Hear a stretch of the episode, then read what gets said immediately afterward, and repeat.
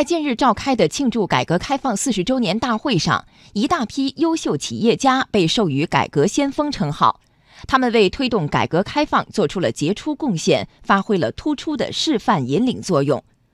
经济之声系列报道《企业家改革先锋》今天播出，吉利李书福，中国汽车业执着的追梦人。来听报道。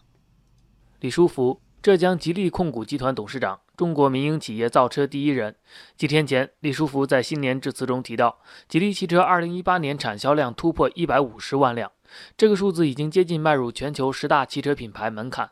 在讲究积累沉淀的汽车业，很难想象这是一个才二十年出头的汽车品牌创造的业绩。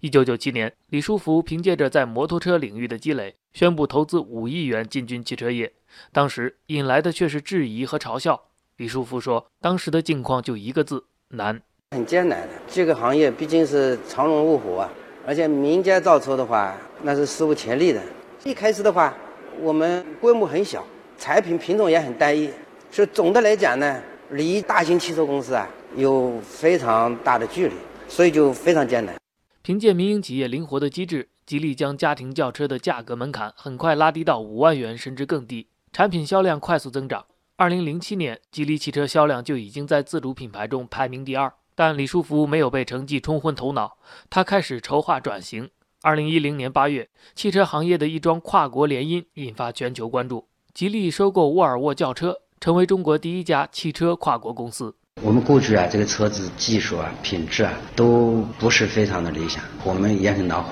所以我们要请一个老师。就是要请沃尔沃，所以我们为什么下定决心要把沃尔沃啊要收购过来？就是希望啊沃尔沃能够成为我们的老师，发自内心的帮助吉利汽车提高研发能力和质量水准。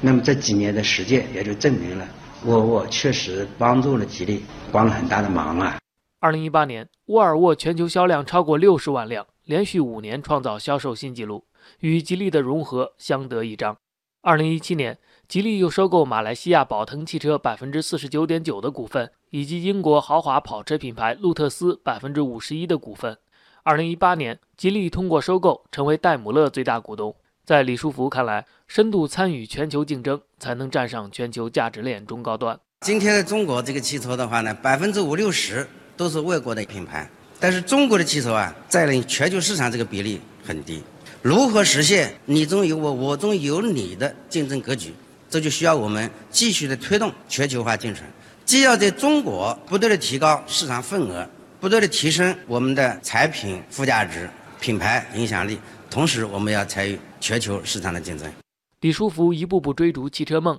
吉利汽车有了脱胎换骨的变化。目前，吉利在杭州、宁波、瑞典哥德堡和英国考文垂设立了四大研发中心，在上海。哥德堡、西班牙巴塞罗那和美国洛杉矶设立了四大造型中心，研发投入近百亿元，占营业收入比重达到百分之十到百分之十五，高于行业平均水平。我们的一切努力都是为了让用户的消费体验能够更好，实现用户啊对于新时代的汽车的新的消费追求。